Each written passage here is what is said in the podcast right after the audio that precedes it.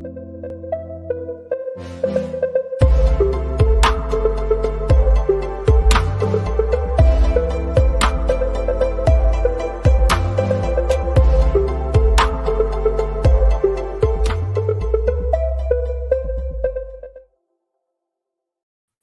Bonjour, mesdames et messieurs. Bienvenue en première loge. Ici, au One Carrière pour faire le retour sur cette journée de compétition numéro 1 aux Jeux Olympiques de Beijing 2022. Avec moi pour revenir sur cette première vraie journée, j'ai Olivier Larose, Thomas Lafont et Vincent Tardif. Messieurs, comment allez-vous aujourd'hui? Ah, ça va très bien. Un peu, fatigué de ma soirée d'hier, mais on survit fait des grosses journées euh, au boulot. Vincent Olivier, euh, ça va? Ça va très bien, toi? Ça ouais, va bien, bon. C'est sûr qu'on vient de commencer les premières journées. Là, maintenant, on, vient de commencer officiellement, si je peux dire ça entre guillemets. On, avait une journée un peu plus chargée. Là. On avait autre chose que juste euh, du curling, du hockey et des, qualifications de ski acrobatique. Le Canada a entamé sa récolte de médailles, donc on en a maintenant deux une d'argent et une de bronze. On y reviendra un petit peu plus tard euh, pour commencer par ce qu'on avait donc pour euh, finir la journée d'hier. Euh, on, s'en était dit, on avait beaucoup de, curling au programme encore.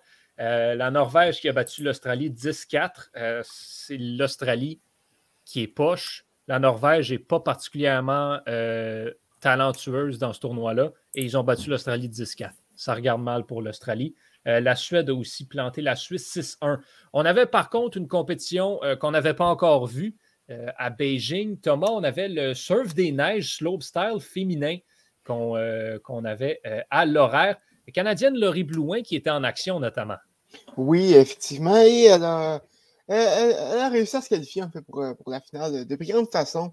Elle a terminé au 16e rang des qualifications avec un score de 71,55 à sa deuxième descente.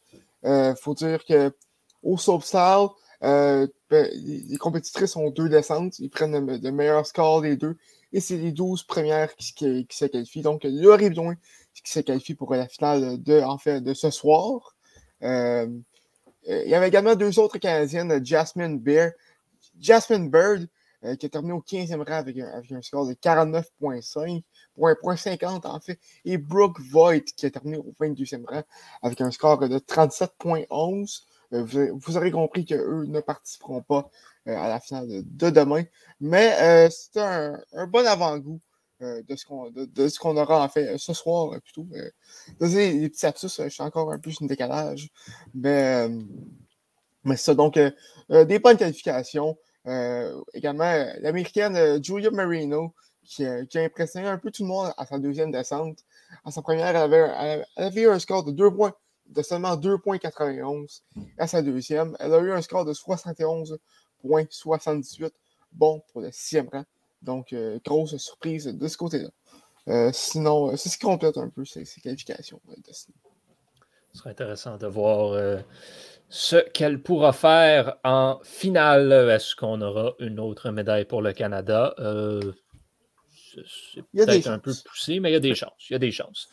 C'est sûr que pour Laurie Blouin, oui. c'est pas le slopstyle qui va plus l'intéresser, ça va être plus du big air. On peut se souvenir, oui, elle a, déjà été voilà. championne du monde en slopstyle, mais le big air, c'est plus récent pour elle, ça a plus d'être des chances dans le big air pour une médaille. Ça reste que les chances de médaille pour le slopstyle sont présentes. Là. Je dis pas qu'elles sont nulles. Elles sont présentes, mais il y a, a peut-être d'autres euh, snowbirds d'autres personnes au snowboard qui sont plus à l'aise en slopestyle comparé à elle. Exactement. Très bien dit. Euh, Vincent, on se transporte euh, du côté du hockey. Il y avait un match de hockey féminin. Euh, la Finlande avait affronté les États-Unis plus tôt dans le tournoi, avait offert une performance pas très, très convaincante, mais avait gardé un score relativement serré. Là, contre le Canada, ça n'a pas particulièrement bien été. Euh, non, en effet, ça a été carrément une domination euh, du Canada. Là. En première période, ça a terminé euh, 11 à 1, bien sûr, pour les Canadiennes. la première période, c'était quand même serré. J'ai bien aimé la première période des Finlandaises. Ça a fini 2 à 1, mais en milieu deuxième, c'est là que ça tout a éclaté. Suite à un mauvais. Je pense que c'est le quatrième but que la gardienne finlandaise a un peu échappé. le Canada a, tout simplement explosé avec avec 5 buts en deuxième et 3 buts, 4 buts pardon, en troisième. une domination complète, surtout en deuxième période. les Finlandais ont à peine touché à la rondelle. Donc, c'est ce qui est bon pour le Canada pour la suite du tournoi. Ça donne pas mal de confiance. Est-ce qu'on euh, est en train d'assister à l'éclosion de la prochaine Marie-Philippe Poulain euh, au sein de, de l'équipe canadienne, euh, Sarah Fillier, qui fait tourner des têtes depuis, le, début du tournoi? En effet, elle a joué un excellent match avec aussi ses deux buts, cinq tirs au but. non, elle était partout. J'ai hâte de voir dans le futur qu'est-ce qu'elle va pouvoir faire sera à surveiller assurément. Donc voilà, le Canada qui 11-1, euh, donc améliore euh, sa fiche à 2-0. Euh, Les Américaines aussi, bon, ça c'était plus tard, mais tant qu'à être sur le hockey, on va aller sur le hockey, là, était en action. beaucoup plus tard, en fait, ça a été la, dernière compétition de la journée. C'était un match contre les athlètes du comité olympique russe. Et les États-Unis l'ont emporté 5 à 0. Encore une fois, un match relativement à sens unique, ce qui confirme que c'est vraiment un tournoi à deux équipes, ce tournoi de hockey féminin. Euh, si je te couper un instant. Euh, si je ne me trompe pas, Noura, Noura Ratti, la, la, gardienne finlandaise, n'a pas, pas été sélectionnée. J'en ai aucune idée. Ben, c'est plus une question envers Vincent. Euh, bonne question. Mais c'est sûr aussi que les Finlandaises n'ont pas de gardien, ils n'ont pas d'entraîneur parce que l'entraîneur a dû quitter à la toute dernière minute, euh, juste avant le début du tournoi a dû quitter pour des raisons familiales. On n'en sait pas plus, mais c'est sûr, pour avoir ton entraîneur qui était supposé d'être aux Olympiques à dernière minute, ben ça peut, ça peut jouer aussi. Ça peut jouer un effet. Là. Absolument. On avait euh, du saut à ski ensuite. Euh, on va juste dire qu'il y avait du saut à ski parce qu'il n'y a vraiment aucune chance que le Canada fasse quoi que ce soit dans cette épreuve euh, de saut à ski individuel euh, masculin. Donc, euh, pour poursuivre sur ce qu'on avait, ben, on avait du patinage de vitesse plutôt aujourd'hui.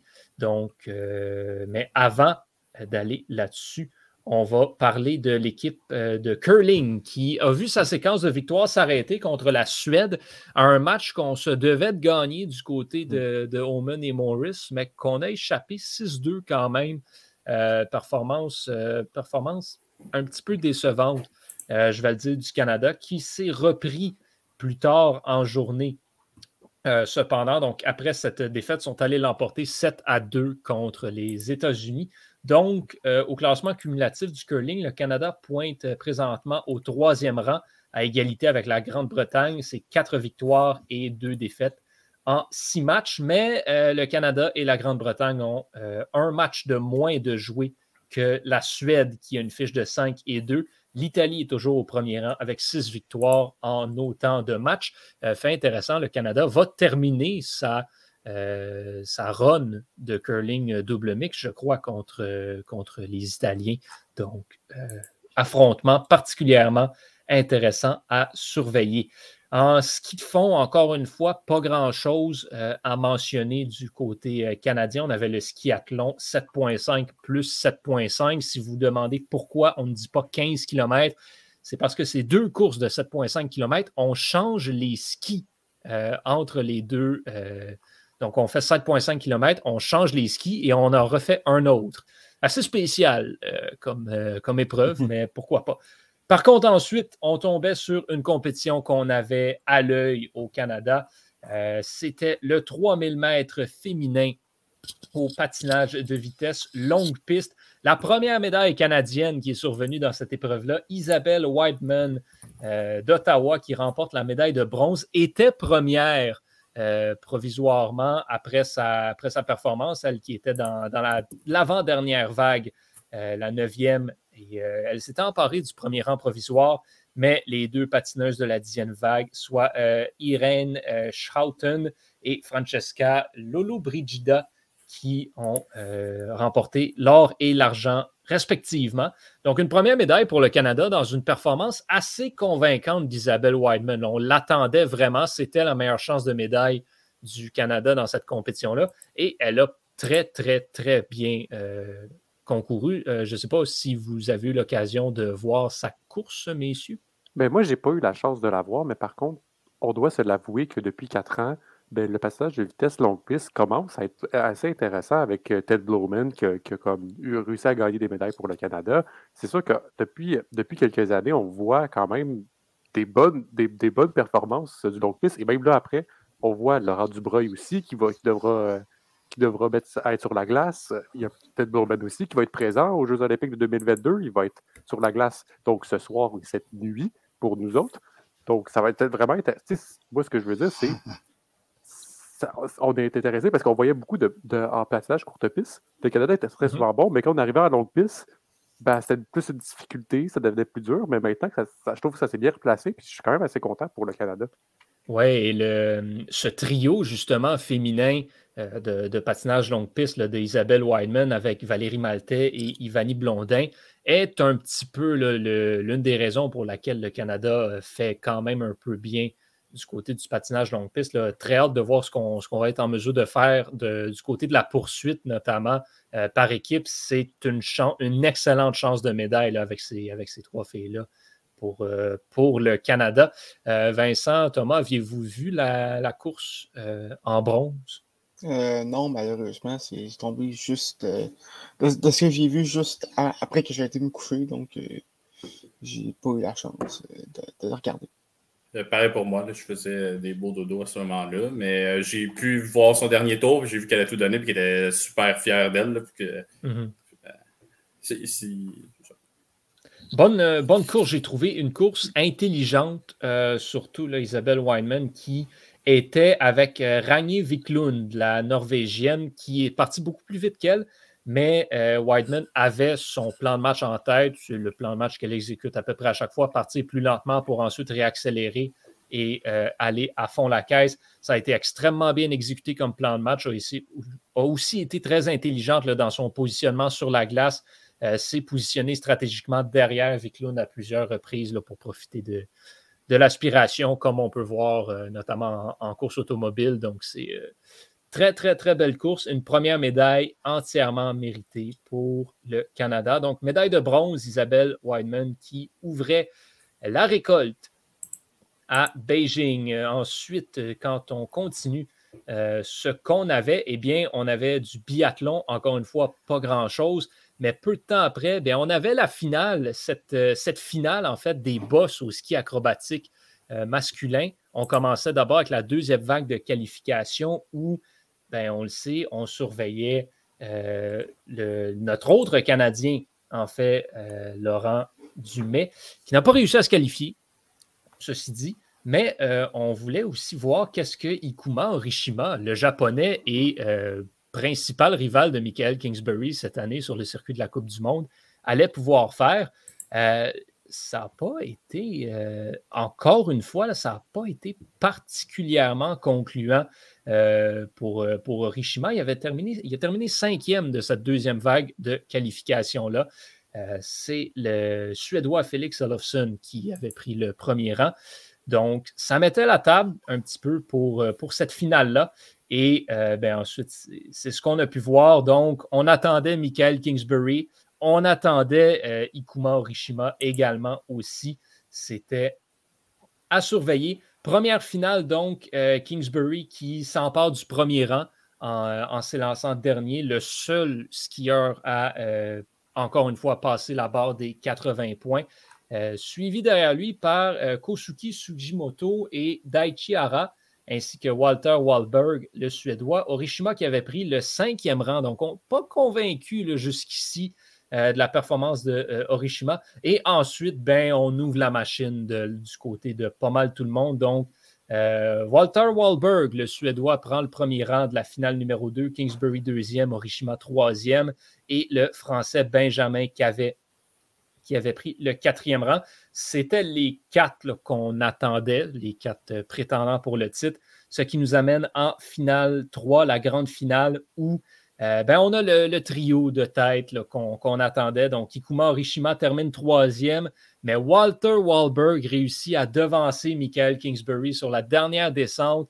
Donc, euh, le Québécois qui doit se contenter de la médaille d'argent.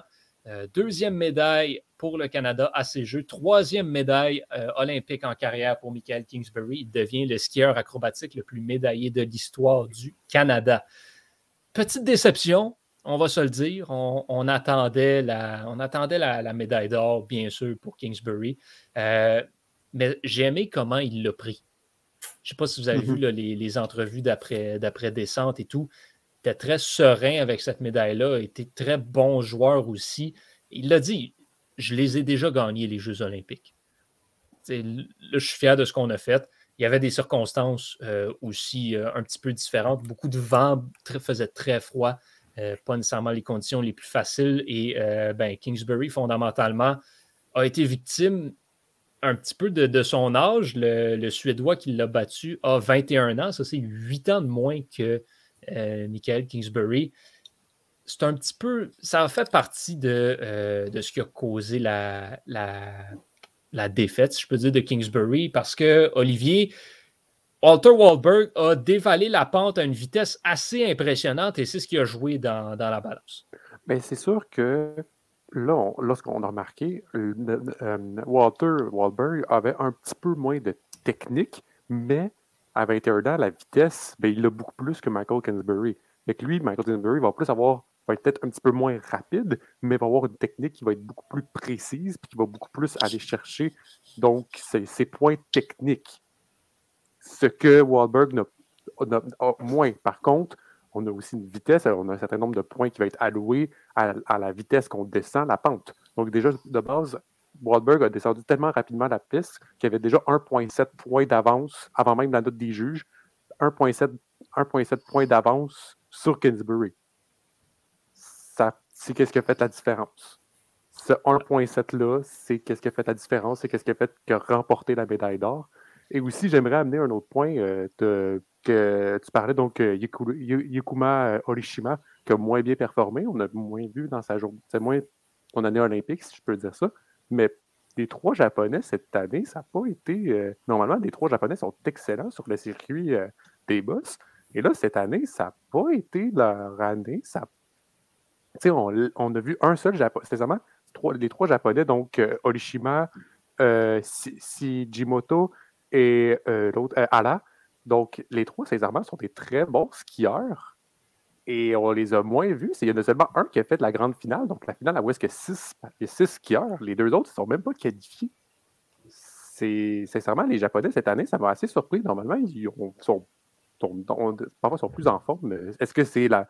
Est-ce que c'est les conditions météorologiques? Est-ce que c'est la neige lorsqu'on fait des bosses? Parce que là, il était 100% artificiel cette année. C'est qu'est-ce qui est plus habitué, Michael Kingsbury ou Walter Wahlberg, comparé peut-être je ne me connais pas assez, mais euh, peut-être Okuma euh, Orishima était peut-être moins habitué à ce type de neige-là. Ben, c'est sûr aussi.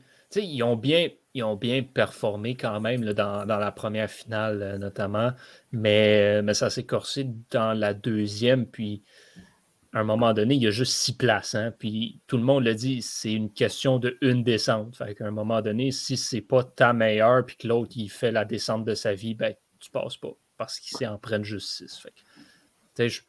personnellement, je n'ai pas trouvé qu'ils avaient sous-performé euh, aujourd'hui. C'est juste qu'il y en a eu d'autres qui ont donné des incroyables performances, ah. notamment Wahlberg. Euh, euh, puis, Benjamin Cavet aussi a été très solide. Ben, L'Américain aussi, Nick Page, à, son jeune âge de 19 ans, terminé, aller en grande finale puis terminer cinquième. C'est assez solide, moi, sincèrement, à retenir dans quatre ans. Là pour les Américains. Ben, c'est surtout ça. On a beaucoup de ces, de ces skieurs-là qui seront là dans quatre ans euh, à Milan, qui, vont, qui sont jeunes encore. Et c'est un petit peu ça pourquoi euh, j'ai peut-être un petit peu de la misère lorsqu'on lorsqu'on pense à est-ce que Michael Kingsbury il sera encore en 2026? Euh, à un moment donné, je pense pas. C'est sûr que ce serait peut-être le fun pour lui mais fondamentalement, Michael Kingsbury approche la fin de sa carrière. Puis c'est sûr que ce n'est pas nécessairement la même réalité, mais il a 29 ans. Alexandre Bilodeau, à titre de comparaison, a pris sa retraite à 27 ans. Faut dire aussi que, faut dire aussi que Kingsbury, euh, dans les dernières années, je ne me trompe pas, tu faire face à beaucoup de blessures. Donc, ça sent la fin pour lui. Exact. Il n'est pas fini. Il est encore le meilleur skieur de boss sur la planète. Mhm. Mais la fin approche et dans quatre ans, est-ce qu'il sera encore capable de rivaliser avec ces jeunes-là? Personnellement, j'en doute. S'il si, fait les jeux dans quatre ans, euh, je pense qu'il est beaucoup moins assuré d'une médaille qu'est-ce qui est présentement. Bien d'accord. Bien d'accord. Euh, qu'est-ce qu'on avait d'autre euh, aujourd'hui du côté canadien? On avait, ben, encore une fois, on avait du saut à ski. cette fois-ci, du côté des femmes, pas grand-chose à dire là-dessus. Encore une fois. Avez-vous regardé le saut à ski un peu? Euh, moi, oui. J'ai été impressionné par euh, les, les Slovènes et, euh, qui ont réussi à un peu voler, la, voler le, show, si on peut dire, là, avec leur médaille d'or et bronze. Là. Et mhm. la cinquième place aussi. Donc, c'est ce qui m'a impressionné de cette compétition-là. Oui, c'est quand même assez surprenant. C'est pas, pas un pays qu'on attend généralement sur des podiums aux Jeux Olympiques. fait que c'est très, très beau à voir. Il y avait une autre épreuve qu'on surveillait euh, particulièrement, et cette épreuve-là, c'était une nouvelle épreuve, en fait. Euh, relais 2000 mètres mixte au patinage de vitesse courte piste. Le Canada qui a réussi à se qualifier pour la finale A, euh, la grande finale fondamentalement, avec, avec le quatuor de Florence Brunel, Kim Boutin, Steven Dubois et Jordan Pierre-Gilles. Est-ce que tout le monde a vu cette, cette course, cette finale? Moi, oui, personnellement. Je pas, On l'a tous vu. Euh, déception pour le Canada. Euh, déception solidement. Et je veux entendre, euh, je veux, je veux vous entendre là-dessus sur, sur cette disqualification-là de, l'équipe canadienne en raison du, du contact qu'il y a eu sur, le, sur le premier relais justifié, pas justifié, décevant, on aurait dû laisser passer. Vous en avez pensé quoi? Ben, c'est sûr que lorsque je l'ai vu, c'est sur le coup de l'adrénaline, tu es tellement pour le Canada que tu, dis ben non, c'est genre c'est rien, tu continues, puis c'est sûr que pour toi, c'était une médaille de bronze assurée. Mais après, je ne sais pas si vous le savez, mais c'était Marianne Saint-Gelais qui était présente à l'animation euh, Mm-hmm. du passage de vitesse courte piste. Et elle-même, elle l'avait dit, j'ai peur qu'on après la course, j'ai peur qu'on pénalise les Canadiens et Canadiennes pour ce qu'ils ont fait aux Hongroises. Donc ça paraissait quand même une petite poussée, ça paraissait qu'il y avait quand même eu un contact. C'est sûr que je ne connais je suis pas un expert donc en, juge arbitral dans le passage de vitesse courte piste, mais, voyez, mais voyant mon, mon œil d'amateur de sport, j'ai vu que la, ça, la, poussée a perturbé, la, perturbé les Hongroises. Exact. C'est sûr et certain. Puis, ben, elle, elle a expliqué, euh, Marianne Saint-Gelais aussi, comme quoi, c'est justement, c'était, du point de vue de la réglementation, la bonne décision à prendre. Ça reste décevant quand même aussi en se basant sur ce qu'on avait vu là aussi en, comme demi-finale avec les États-Unis, qui se sont fait disqualifier, que j'ai trouvé que c'était pas grand-chose non plus. Donc, on fait s'attendre aussi à ce que la même décision soit prise pour euh, le Canada. Voilà. Euh, du côté individuel aux courtes pistes, on avait, on avait les, les, euh, les, premières qualifications pour le 500 mètres femmes. Il y avait encore une fois euh, beaucoup de Canadiennes. Il y en avait trois. Et les trois ont réussi à terminer dans les deux premières de leurs vagues respectives, euh, ce qui donne accès euh, donc, donc directement à la prochaine ronde. Donc, Florence Brunel a terminé deuxième de sa vague. Kim Boutin a remporté avec assez de facilité la sienne. Et Alison Charles a terminé deuxième de sa propre vague derrière une Suzanne Schulting qui était un petit peu trop en forme pour une qualification, euh, a volé sur cette euh, quatrième vague de qualification. Donc, c'est ce qui fait le tour un petit peu des performances canadiennes à Beijing dans la dernière nuit, soirée, matinée ou whatever, dans cette première journée euh, de compétition. Maintenant, Olivier, qu'est-ce qu'on surveille de ton côté pour le jour 2 à Beijing? Ben, c'est sûr que le slopestyle féminin, on, il va être à 8h30 du soir, donc pas mal à heure de grande écoute, si je peux dire ça comme ça. ça on a Laurie Blouin qui a une chance de médaille, euh, donc ça va être probablement la chance de médaille de, dans la soirée, qui, où est-ce qu'elle est le plus probable, ou sinon, euh, il y a aussi le passage de vitesse longue piste euh, que tu vas toi-même couvrir, Yohan, ce que tu me ce que tu me dis, la courte piste, la longue piste, excuse-moi, en 5000 mètres, Ted mm va être présent peut-être qui pourra surprendre. Ouais, euh, je pense que bon, les, belles années de Ted Blowman sont derrière lui, mais de l'expérience, ça ne s'achète pas en compétition olympique. Donc, euh, ce sera intéressant de, voir ce qu'il peut euh, faire. Thomas, de ton côté, est-ce qu'il y a une compétition que tu vas avoir à l'œil particulièrement? Ben, il y a également les qualifications du subsert masculin du, côté, du côté des hommes. au Canada, on, surveille euh, Sébastien Toutan, Mark, Mark McMorris et euh, Maxence Parot. Euh, les trois qui, je dirais, ont des chances de faire, de, faire la finale, donc ça pourrait être très intéressant. Il y a également le Canadien Darcy Sharp qui va participer à ces qualifications-là. Donc, quatre Canadiens de ce côté-là. ça va être très intéressant à surveiller. Je vais également couvrir le patinage artistique ce soir. Euh, donc, euh, Oli, euh, si tu as des, noms des, noms que je serais surveillé, j'apprécierais. Sincèrement, sincèrement, avec toi, Thomas, je peux te le dire, le Canada, ça va être assez difficile de se qualifier pour la finale parce que c'est seulement les cinq premières, donc les cinq meilleures équipes qui passent et il reste seulement les dames. Et les dames, je te dis, je vous, dirais que c'est pas la meilleure performance du Canada. Ils doivent aller chercher deux points comparé aux Italiens. Certes, donc notre Canadienne, Madeleine Chizaz, est meilleure que l'Italienne, mais il faut être mieux classé. Mhm. Ça va être bon. Je vais en prendre bonne note. Il y a également euh, euh, le, curling double mix qui se termine ce soir pour le Canada. Tournoi à la ronde, bien sûr. Oui, exactement. Vincent, qu'est-ce que tu qu'est-ce que tu regardes dans la prochaine journée? Euh, de mon côté, je vais essayer de regarder ce soir le, le slopestyle féminin. Euh, sinon, je, vais essayer de me lever le matin pour regarder euh, les boss euh, féminins aussi. C'est quand même quelque chose que, que j'aime beaucoup regarder. je trouve ça vraiment impressionnant la façon dans les boss. donc, et le, qui peut se faire aussi avec les sauts, les 1080, 720. Ça impressionne vraiment beaucoup. Puis j'ai aussi, en même temps, il y a le, le saut, aussi le saut à ski. Donc, des hommes, je vais regarder ça aussi en même temps. Ce sera, ce sera effectivement à surveiller, notamment cette, euh, cette, finale de ski acrobatique boss euh, chez les femmes. Donc, euh, c'est ce qu'on a. Sinon, dans la soirée d'aujourd'hui qu'on n'a pas mentionné, il y a la descente masculine en ski alpin, mais ça, c'est pas particulièrement à surveiller. A effectivement la, la, conclusion de ce, de ce tournoi à la ronde de curling double mixte. On va avoir du ski de fond, on va avoir le patinage de vitesse à surveiller et on va conclure ça, bien sûr, avec la finale de ski acrobatique boss féminin.